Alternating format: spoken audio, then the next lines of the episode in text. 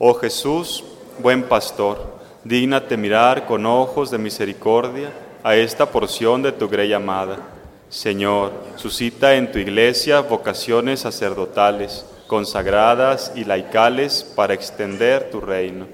Te lo pedimos por la Inmaculada Virgen María de Guadalupe, tu dulce y santa Madre. Oh Jesús, danos vocaciones según tu corazón. Amén.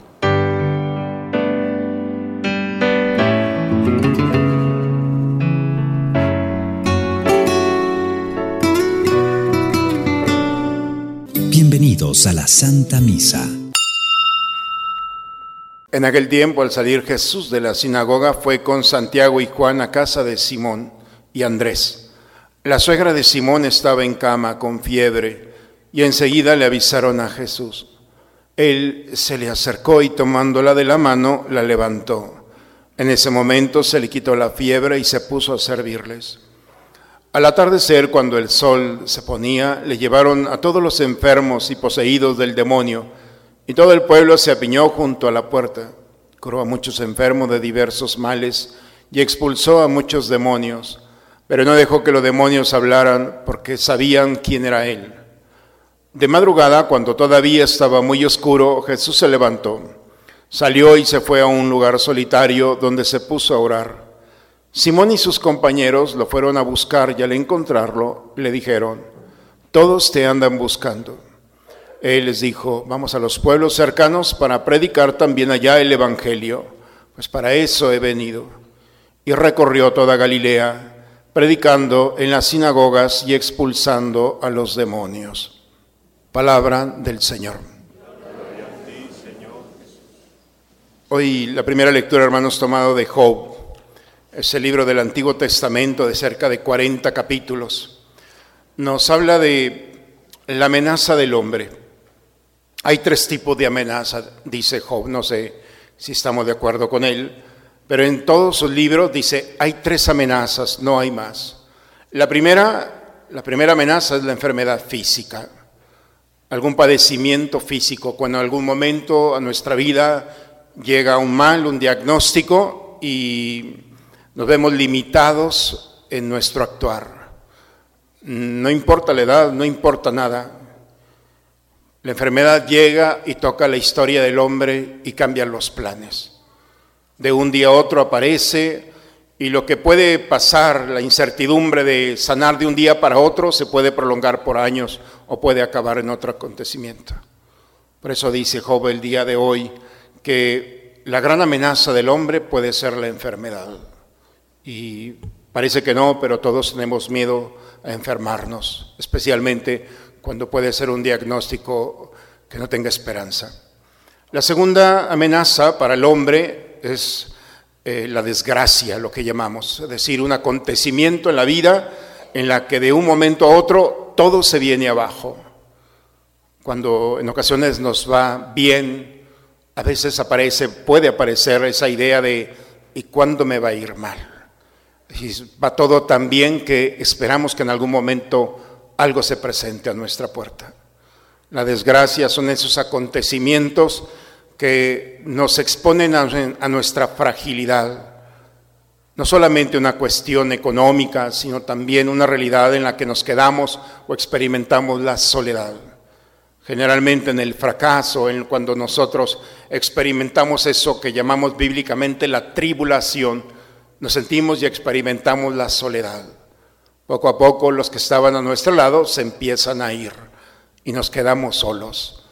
En esa realidad puede ser una amenaza y añoramos aquellos momentos con tristeza y lamentamos y buscamos soluciones y buscamos la causa y a veces no la encontramos. Es lo que dice, las noches parecen muy largas, no puedo dormir, trato de cerrar los ojos y experimento que pasa el día y la noche tan rápido porque me consume esta preocupación.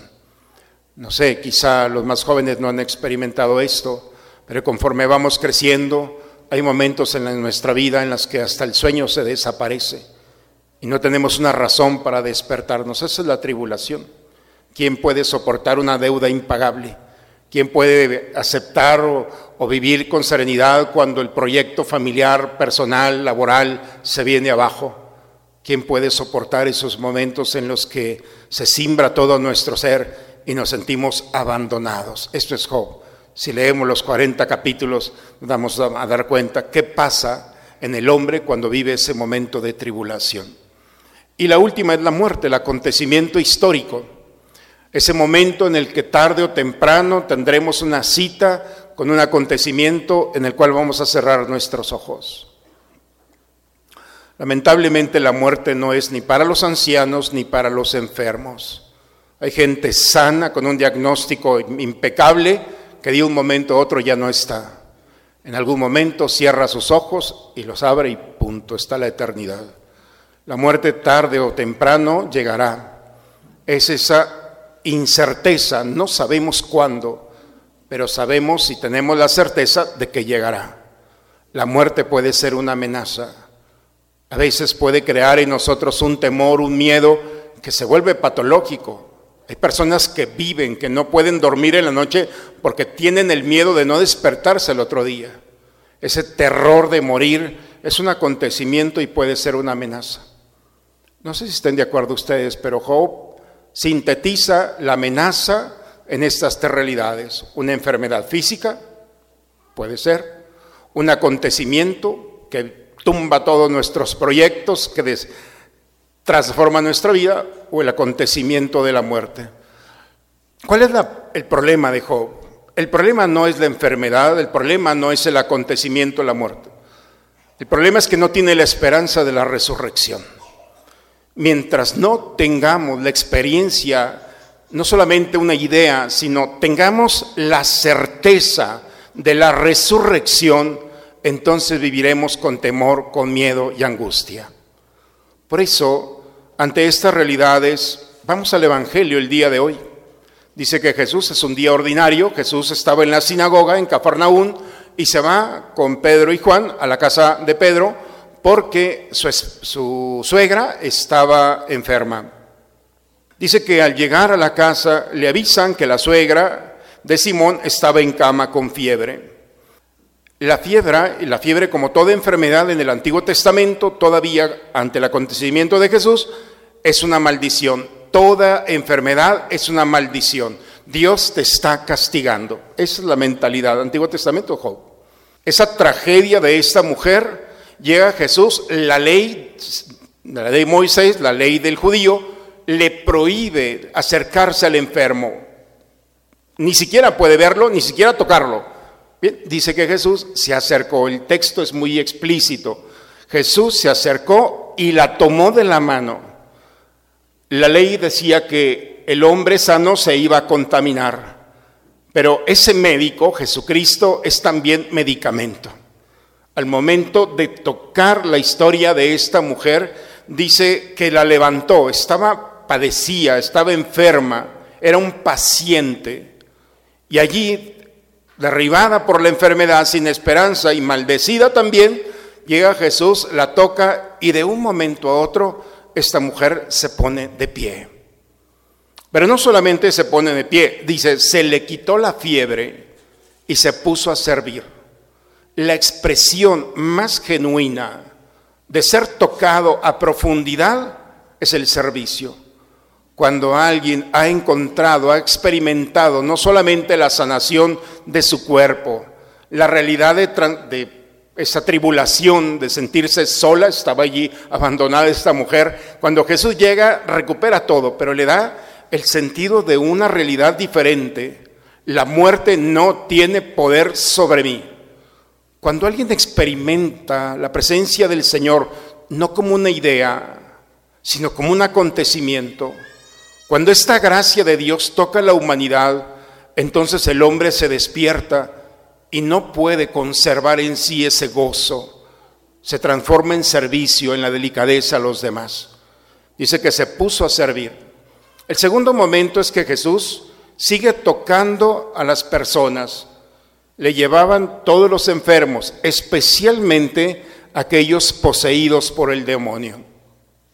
No entraré en este tema porque ya prediqué el domingo pasado sobre lo que es el demonio y hubo suficientes confesiones, como que sí se asustaron un poco. ¿eh? Pero entonces ya, demonio queda al lado, ya se vio, hay que estar en internet si quiere escuchar. Lo que sí es, el demonio es muy sutil y las ideas del enemigo se incluyen en nuestros pensamientos. No quiere decir que están en nuestros pensamientos, pero él los aprovecha. Esas debilidades en la mente, esa idea que me lastima, él la refuerza. Es el enemigo quien te hace experimentar esa idea que te aleja de los tuyos, que te aleja de tu proyecto, que te lastima y te encierra. El enemigo sabe perfectamente que una idea, una idea que no sea de Dios y que tú la conserves y la alimentes, poco a poco va quitándote la vitalidad, la alegría, la esperanza, pero el deseo de servir también. A veces puede ocurrir que no sabemos cuál es la enfermedad, pero poco a poco nos vamos alejando y nuestra idea empieza poco a poco a minar, nuestro proyecto y lo más bello de todo, nuestra cercanía con nuestros seres queridos. ¿En qué momento entró esa idea? Bien, son las ideas del enemigo, ideas que lo único que quiere es que esté solo o sola.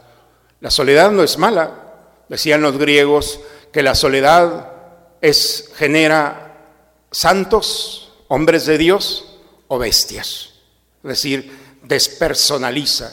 Depende cuál sea tu soledad. El enemigo lo que quiere es buscar la soledad en ti, esa experiencia de dejarte solo o sola para ser más vulnerable a él. No solamente son ideas, también el enemigo se aprovecha de nuestros sentimientos. ¿Cuántas veces somos perseguidos no por alguien fuera de nuestra piel, sino por alguien dentro? Esa idea, ese sentimiento, esa emoción que me persigue de tristeza, de odio, de rencor, de frustración, de enojo y de tantas otras cosas. A veces por la noche nos despertamos con esos sentimientos de decir que nos asustan. ¿Por qué aparece esto en mí? Y te asusta, claro, porque no es tuyo. Si fuera tuyo, no te asustaría. Pero cuando hay un sentimiento y una emoción que te preocupa, que no pertenece a tu historia, a tus principios, a tus valores, cuando hay una emoción dentro de ti que le tienes miedo, entonces es muy claro que no es tuyo. Esas enfermedades, esas formas que pueden estar en el corazón, bien, son esas realidades que Jesús le llevaron. Esa tribulación de esos hombres y mujeres que al encontrarse con Jesús eran liberados en su mente, en su cuerpo, pero también en lo más profundo de su alma. La experiencia no es solamente del cuerpo, del alma, sino la palabra de Dios suscita en la realidad humana una idea que no es cualquier idea, es la certeza. La certeza es una realidad que nadie puede quitarnos, nadie. La certeza es la experiencia de un Dios que no nos va a defraudar. La certeza del cristiano es que al cerrar mis ojos para este mundo no es una tragedia. Al cerrar nuestros ojos la muerte dura muy poco. Como sacerdote he tenido 25 años el privilegio de acompañar a muchos hermanos y hermanas que han cerrado sus ojos al momento de ungirlos o de perdonarle los pecados en ese momento, después de la tribulación, de la enfermedad, cuando llegan a ese momento, ver esos segundos donde cierran los ojos y hay una paz, una profundidad de una certeza que se activa, se actualiza en ese momento. Cierran sus ojos y estoy con la certeza de que al abrirlos se encuentran con el Señor. Lo que parecía una tragedia, hay una calma y una serenidad de que este mundo, como dice Pablo en Romanos 8, no tiene nada que ver con lo que el Señor nos está reservado. Nada se puede comparar a la gloria de Dios, dice San Pablo bellamente, ese momento. Por eso, cuando nosotros experimentamos la resurrección, entonces las tres amenazas de las que habla Job no existen. Porque sabemos que en la enfermedad, porque sabemos que en la tribulación y porque sabemos que en el acontecimiento de la muerte hay una experiencia que se sobrepone a esas realidades. Una experiencia de Dios que me permite sostenerme para no sentirme solo o sola abandonado. Los momentos más trágicos, esas realidades que nadie quiere, son los que Dios desea para encontrarnos con Él. Entre todos los santos y las santas, San Ignacio de Loyola era un militar de carrera. Este fundador de los jesuitas, San Ignacio, un día en una batalla entre Navarra, eh, en ese momento una bala le golpeó su, su pierna y lo lastima. Este hombre, aparte de ser militar, era un hombre muy orgulloso y de un carácter muy fuerte, según se cuenta. Cuando fue intervenido quirúrgicamente, en aquel tiempo con todos los medicamentos, prohibió y le dijo que no quería anestesia. El dolor que tenía era tan terrible que se desmayaba. Pero él mandó pedir una piedra que se la pusieran en su pierna porque iba a quedar limitado de su pierna un poco más corta y dijo, no, si hay que extender esa pierna con dolor, póngame una piedra. Imaginemos el dolor, lo que este hombre estaba viviendo. En ese proceso de recuperación, su familia no lo quiso atender, solamente una tía. Cuando llega a la casa de la tía, pues era un militar de, carrera, un hombre estudioso, le pide a la tía, dame algo de leer. Y la tía lo único que tenía para leer era una Biblia y un libro llamado La historia de los santos. No le gustó mucho la bibliografía, pero cuando empezó a leer los santos, empezó a experimentar algo en él. Él mismo lo dice, en lo más profundo había una voz que no era mía, pero que era mía. Esa realidad en tener dos voces, pero que al final era la misma que yo no quería reconocer en la historia de cada santo y cada santa, esa voz le decía, yo puedo ser como ellos. Ese yo puedo ser como ellos le permitió a él experimentar un deseo de buscar y encontrar a Dios en su dolor, a tal grado que lo que parecía una amenaza, su pierna, su vanidad, la tribulación de perder eh, el ejercicio de los militares, el ejercicio de seguir en el ejército, el deseo de la muerte, toda esa realidad se desapareció.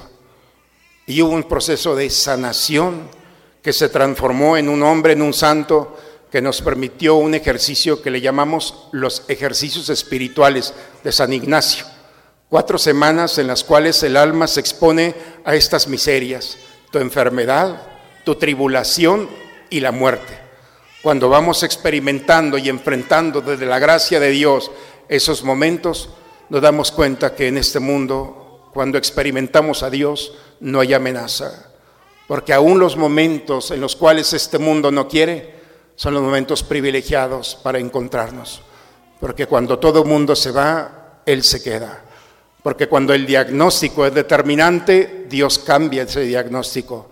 Y cuando la muerte parece inminente y la tragedia se transforma en una caricia de eternidad. San Pablo, hoy que hemos escuchado la carta a los Corintios, nos dice, yo no puedo hablar del Evangelio. Sería limitar el Evangelio. El Evangelio no es solamente una idea para proclamar. El Evangelio es una experiencia de vida. El Evangelio es ser buena noticia. El Evangelio, hermanos, es haber experimentado ese Dios que nos quita los miedos, los temores, a toda realidad, aún a la fama. El Evangelio es transformarse en una experiencia de Dios que toca la vida del otro y desconcierta. ¿Por qué es tan atractivo el Evangelio? ¿Por qué cuando nos convertimos en Evangelio desconcertamos a los demás? Porque el Evangelio, hermanos, no es amar en el otro lo que todo mundo ama. Porque el Evangelio ama lo que tú no amas. Ama tu escándalo, tu frustración, tu miedo, tu tristeza y tu pecado. Cuando alguien ama, no ama porque las cuestiones, las virtudes y cualidades están a flor de la piel. El que ama verdaderamente ama lo oculto de la persona. Cuando alguien ama a la persona por sus miserias, entonces la está amando verdaderamente y no es una caricatura del Evangelio. Por eso, si hay algo a lo que tenemos que tenerle miedo, es a pasar por esta vida sin ser evangelios cuando amamos solamente por las cosas buenas a los demás, es una forma muy bonita de vivir, pero no es lo que Dios nos pide. Dios nos ama en nuestras miserias, de nuestros miedos, y nos permite sobreponernos a ellas y descubrir que en lo que nosotros no queremos, son momentos privilegiados para encontrarnos con Él. Cuando el hombre ama a los demás por sus miserias, encontrará un espacio privilegiado para descubrir que el amor transforma esa realidad y no solamente logra superar la oscuridad en el otro, sino experimenta también el gozo y la alegría de amar como Dios nos ama. Por eso hoy las lecturas, hermanos, nos invitan a vivir esta experiencia. No tengamos miedo de decirle al Señor, estas tres realidades son mi amenaza. Tengo miedo a una enfermedad o si ya la estoy padeciendo. Tengo miedo que en un momento u otro llegue la tribulación o ya la estoy viviendo. Tengo miedo a la muerte porque me espanta, porque tengo una realidad en la que no quisiera en este momento. Esas tres realidades pueden ser tocadas por el Señor. Y cuando Él nos permite, por gracia de Dios, por su gracia, iluminar esos momentos y descubrir su presencia, experimentar su amor que nos reconstruye, nos restaura y nos levanta de esas realidades, entonces nos desconcierta porque Dios nos ama por lo que nosotros no nos amamos. Y si nosotros aprendemos de Dios, entonces nos convertiremos en Evangelio. La mejor manera de vivir es la que hoy en este quinto domingo del tiempo ordinario nos invita. Ama hasta que desconciertes a los demás. Ama no por las cualidades o las bondades. Ama como Dios te ama, por los miedos tuyos y por los miedos y temores que encontrarás en los demás. Cuando el esposo voltea a ver a la esposa y le dice, o el esposo o la esposa, o a los amigos, en cualquier tipo de relación, te amo no por tus cualidades o virtudes, te amo por tus miserias, por tus defectos, por tus tristezas. Cuando nosotros experimentamos ese amor, entonces nos daremos cuenta de lo que la escritura llama esa brisa suave del alma, esa lluvia que no cae solamente del cielo. Cuando alguien ama como Dios, experimenta una brisa interior, que es el gozo y la alegría de un Dios que restaura para restaurar a los demás. Pidamos pues, hermanos, que las amenazas de este mundo en este domingo nos permitan encontrarnos con el Señor, transformar nuestra vida como evangelios y desconcertar a aquellos que viven en sus miedos, en sus tristezas y en sus pecados. Qué bello sería que después de este encuentro, al encontrarnos en esta semana con aquellos que nos lastiman, podamos descubrir detrás de esa careta y detrás del fondo que hay el deseo de un amor verdadero que los comprenda, que los entienda y que los acepte. Si nosotros experimentemos eso, nos vemos en el cielo. El día que cierre los ojos será recompensado en esta vida y en la otra. En el nombre del Padre, del Hijo y del Espíritu Santo. Señor Dios, que quisiste hacernos participar de un mismo pan y un mismo cáliz, concédenos vivir de tal manera que, hechos uno en Cristo, demos fruto con alegría para la salvación del mundo. Por Cristo nuestro Señor. El Señor esté con todos ustedes, hermanos. Antes de la bendición, hermanos, el Evangelio termina con una expresión. Todos te andan buscando. Hoy le digo a Jesús, ellos te andan buscando. Todos los sacerdotes que hemos celebrado la Eucaristía, hoy le hemos dicho a Jesús, todos te andan buscando. Ojalá que tu búsqueda llegue un momento como el día de hoy, para que eso que puede ser una amenaza, no más Hoy llévate al Señor, que Él te levante y te convierta en Evangelio. La bendición de Dios Todopoderoso, Padre, Hijo y Espíritu Santo, descienda sobre ustedes, sobre sus familias y permanezca siempre.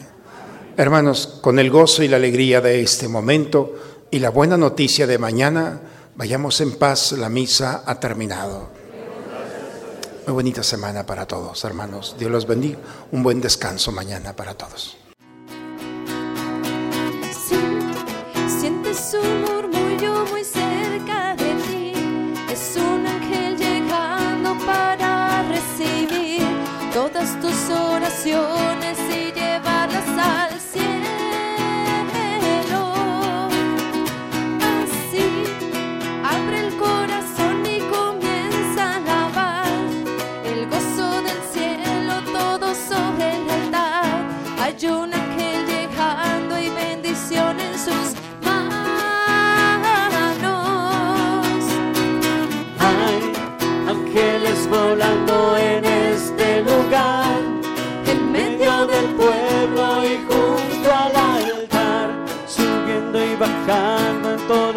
direcciones. No sé si la iglesia subió o si el cielo bajó. Si sí sé que está lleno de ángeles de Dios, porque el mismo Dios está aquí. Hay ángeles volando en el